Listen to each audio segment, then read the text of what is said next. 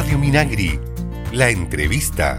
Queridas y queridos amigos del programa Chile Rural, tanto por las redes sociales como Spotify y directamente a través de esta red maravillosa de radio de todos los territorios. Nos encontramos hoy día muy felices porque está un ministro que queremos mucho, que es el ministro Nicolás Grau, nacido en Concepción, después un gran dirigente de la Universidad de Chile y que le tocó además vivir la agricultura profunda este año a cargo de los incendios forestales o ayudando a los incendios forestales en la región de la Araucanía. ¿Cómo estás, Nicolás? Muy bien, colega. Eh, muy contento de estar acá y de fortalecer esta alianza entre el Ministerio de Economía y el, Ministerio de Agricultura. El embajador japonés me trajo cuando apenas asumí una frase, la primera industria de la nación es la agricultura, en la historia de la humanidad. Bueno, eh, es cierto también en el caso de Chile, y la verdad es que la agricultura sigue siendo muy importante incluso hoy, no es solo un, antecedente histórico. Eh, es importante desde el punto de vista de las exportaciones, tiene un rol muy relevante, y también es muy importante desde el punto de vista de la alimentación de, cada una de las personas que viven en el país. Eh, sin ir más lejos, nos ha tocado a nosotros trabajar juntos, por ejemplo, en esta alianza que tenemos con las ferias libres, con las principales organizaciones de las ferias libres, que esperamos que culmine o se fortalezca, se tenga un empujón más, más determinado a partir de un proyecto de ley que vamos a ingresar de, reconocimiento de las ferias libres. Bueno, en ese trabajo, eh, por supuesto que eh, la, agricultura y muchas veces la agricultura la pequeña escala tiene, tiene un rol inicial. Es la primera, el primer eslabón de esa cadena que finalmente se expresa en el trabajo de las ferias libres.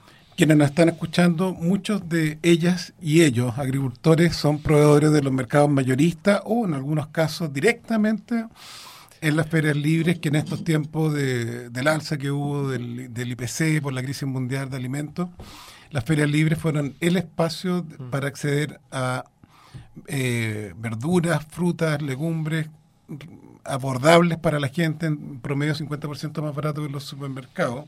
Y ellos están muy a la expectativa de ese proyecto de ley porque lo que quieren es certeza, porque hay algunos alcaldes y alcaldesas más proactivos con las ferias libres y otros no. Sí, efectivamente eh, lo que las ferias libres siempre han señalado, esto es un viejo anhelo, el de un proyecto de ley, es que eh, estamos pensando acá un sector que emplea de forma directa a más de 300.000 personas, de acuerdo a un, estudio, un censo que se hizo ya hace algunos años, eh, pero que probablemente se ha agrandado el último tiempo.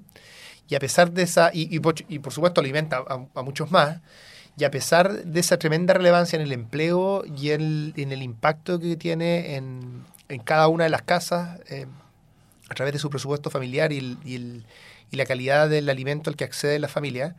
Eh, a pesar de todo ello, no, las ferias libres no están resguardadas eh, de ninguna manera. No existe ninguna institucionalidad que las proteja de diversas arbitrariedades. No están reconocidas. Están en el limbo. Y eso, y eso se expresa en que en, en, las planificaciones territoriales no estén consideradas.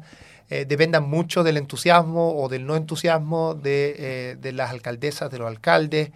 Eh, también tienen desafíos de seguridad que por supuesto hay que, hay que abordar. Usted anunció el, el, programa de, de proyectos de Cercotec. Claro, hay, un fondo, hay un fondo nacional de ferias libres, que es un fondo de, de Cercotec, que ya tiene un tiempo. Fue una innovación, si, si, entiendo bien, del primer gobierno de la presidenta Bachelet, eh, y una de las cosas distintas que hicimos este año es que como antesala de esta discusión que estamos trabajando, de este proyecto de ley que estamos trabajando con las tres principales organizaciones de ferias libres a nivel nacional, como antesala de ello, trabajamos con ellos también el diseño de este programa de Cercotec. Una de las cosas que nosotros hemos tratado de hacer desde el Ministerio de Economía, y creo que es un sello del gobierno en términos generales, es lo que llamamos codiseño de políticas públicas. Es decir, que las leyes que presentamos, que van a beneficiar, que van a impactar a, las ferias libres, que sea diseñado y trabajado con los gremios de las ferias libres. En el caso del salario mínimo, cuando discutimos el, subsidio, ¿no es cierto? Este subsidio que creamos, que nunca había existido en Chile, que actualmente beneficia 130.000 pymes y esperamos a propósito de la nueva ley que eh, beneficie 170.000 pymes, eso fue también conversado con, con los gremios. Eh, y nosotros estamos convencidos que eso no solo tiene un impacto porque hace más favorable la tramitación en el Congreso. Nosotros somos un gobierno de minoría en el Congreso, así que no, no es trivial eh, lograr avanzar nuestro proyecto, eh, sino que también los proyectos quedan mejor. La gente tiene un conocimiento eh, práctico, un conocimiento, un, acervo cultural, histórico. Pablo Freire, que trabajó en este ministerio. que se expresa esa inteligencia, que es una inteligencia colectiva, se debe expresar en los proyectos de ley. Y la forma para que se exprese es trabajar con ellos. Así que eso lo hemos hecho en el caso de la Feria Libre y en otros temas también. Nicolás, con eh, Nicolás Grau, estamos conversando, ministro Esteban Valenzuela, con Nicolás Grau, ministro de Economía. Con el presidente Gabriel Boric en, en Peumo, en Pichidegua, estuvimos en el local de la COPEUMO. Para el Día de las Cooperativas. Exactamente. Y allí hicimos una gran alianza que se llama AgroCop Innova, con, con el FIA que está ayudando a 20 cooperativas con sus planes de negocio.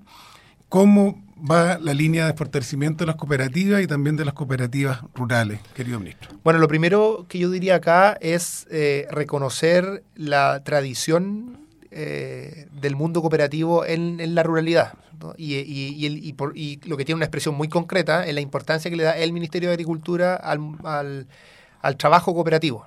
Y, al, y, a la agenda cooperativa, que son desde cooperativas de consumo, cooperativas de, de trabajo, eh, hay, hay, cooperativas de comercialización, hay cooperativas muy interesantes en el mundo rural eh, asociado al despliegue eléctrico, a la electrificación y a temas de Internet de, última milla, ¿no es cierto? que es donde no llegan muchas veces las grandes, las grandes inversiones. Así que eh, nosotros como Ministerio de Economía tenemos una agenda muy, eh, muy marcada en favor de, lo cooperativo, de la experiencia cooperativa, y la alianza natural para eso es trabajar con quienes han empujado esto hace mucho tiempo, que es justamente el Ministerio de Agricultura. Entonces, eso efectivamente tuvo como expresión este encuentro que hicimos el año pasado en Peumo, eh, donde fue el, presidente, eh, donde uno cuando ve, veía ahí las cooperativas que tenían una mayor expresión, eran justamente cooperativas rurales.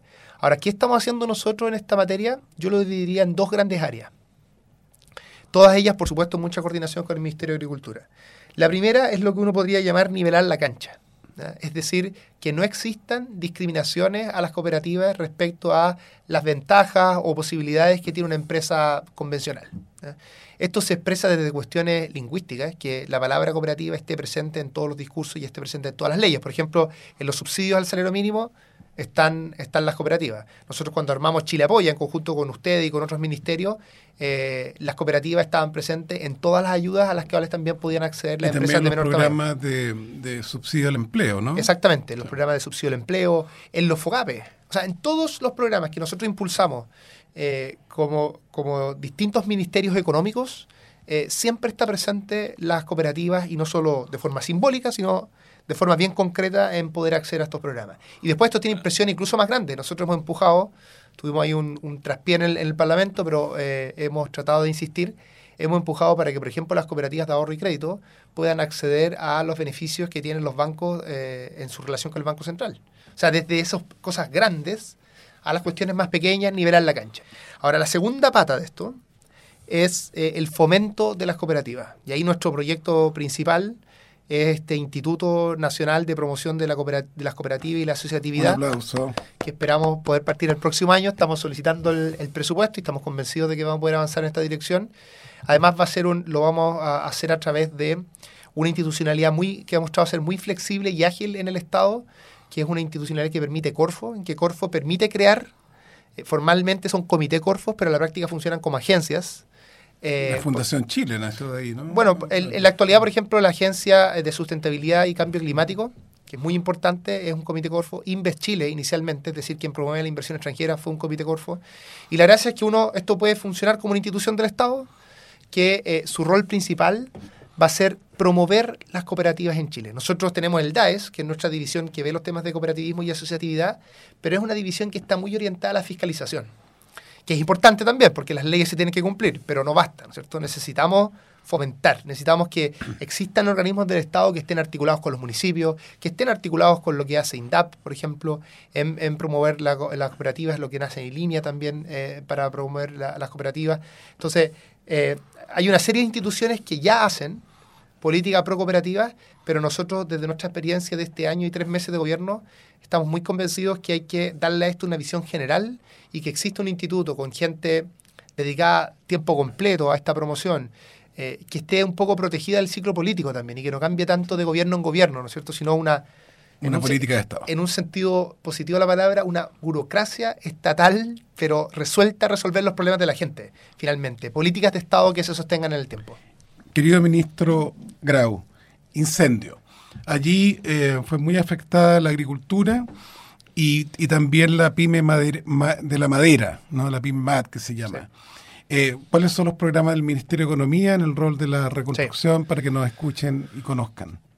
Lo que nosotros hicimos fue eh, tratar de apoyar a los distintos sectores productivos afectados en sus distintas dimensiones. El programa Estrella, si se quiere, es lo que está haciendo Cercotec en la actualidad, en que está contactando a todas las empresas, en este caso son empresas formales, de todos los rubros, hay muchas de ellas del rubro agrícola, y le está apoyando con un subsidio de hasta 10 millones de pesos, dependiendo del nivel de daño que tuvieron. ¿ya? Claro, lo- Aquí- lo- los productores también de bosque y, y todos, todos todo. entran acá. O sea, todo, cualquier, no hay distinción de tipo del, del sector productivo al que trabajan. Lo único es que son empresas formales y empresas hasta, hasta MIPYMES. ¿ya?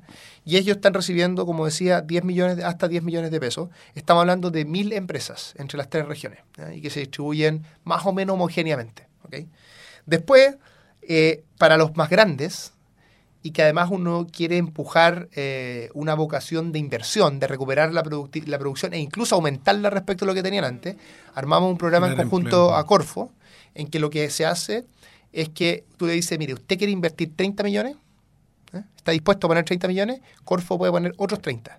Y hacemos entonces una inversión de 60 millones. Es decir, Corfo, para inversiones sobre 20 millones de empresas afectadas, Corfo pone la mitad de esa O inversión sea, miti miti, pero generemos valor. pero generamos No valor, te- exactamente. claro. Entonces, eso significa un subsidio incluso mayor que el otro, pero es un subsidio que tiene como contraparte un esfuerzo productivo y de inversión más, más ambicioso. Eh, y por último están los programas de empleo, que los lidera el, el Ministerio del Trabajo, que son programas de empleo tanto para eh, subsidiar los empleos que se mantuvieron eh, posterior al incendio y también subsidiar la contratación de nuevos empleos, de nuevos empleos formales porcentaje del con un porcentaje ¿no? muy Sí. importante del, del salario y que dura tres meses, pero que se puede extender por tres meses más, es decir, seis meses en total. Así que en el fondo estamos apoyando a directamente a las MIPYMES afectadas con subsidios por incendio, apoyos eh, para, el, para el crédito y para eh, Con eh, con subsidios para la inversión. Ahí Banco Estado juega un rol muy importante porque le decimos, mire, nosotros 30 millones en una inversión de 60, usted 30, nosotros 30. Pero los, para los, pero los 30 del sector privado no es que lo dejamos solo, sino que le damos acceso a un crédito de Banco Estado que en el fondo presta al, al costo que le cuesta al Banco Estado conseguir esos recursos. Entonces, mucho mejor que los créditos FOGAPE tradicionales, en fin. Y por último, estos planes de empleo que eh, van direccionados a todas las empresas afectadas y también a las afectadas indirectamente. Además, muchas otras actividades. El Ministerio de Economía contribuyó en, en una gran feria en la Plaza Ñuñoa para comercializar vinos Vinos de la Ñuble, zona, exactamente. claro, vinos de Ñuble. Estamos aliados en el turismo rural. Queremos que ojalá todas las regiones tengan estos mercados de turismo, artesanos y campesinos, mercata ahí con la nueva, la nueva mejora de la Ruta 5 Sur. Última parte y, y cerramos el programa, querido ministro Nicolás Grau, ministro de Economía. Eh, la, la- la- la industria de las ponedoras de huevos ha visto afectada, un caso en Talca, tres casos en Florida, se logró con el Banco Estado que se le ofrezca un crédito que empieza a pagarse un año más. Y estamos trabajando con el Ministerio de Agricultura de poder eh, ayudarle se- eh, con una parte de reposición de capital, un fondo en torno a los 410 millones de pesos hasta para la MIPYME, hasta 100 mil eh, UF de UF, venta de la ah, empresa, ah, sí. Empresas empresa grande. Esa es la manera de poder ayudar a, in- a industrias estratégicas porque, bueno, el huevo ha tenido un alza, ¿no?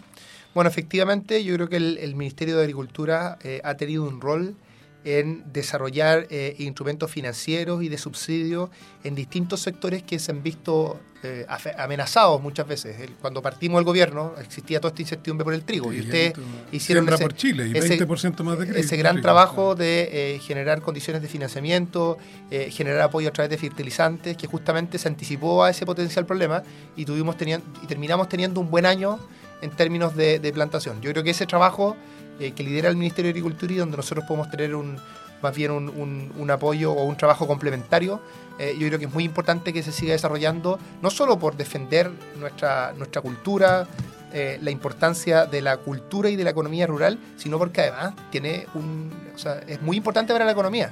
¿eh? Esto no es un tema del pasado o una cuestión solo romántica. Es realmente algo clave para efectos del desarrollo de la economía.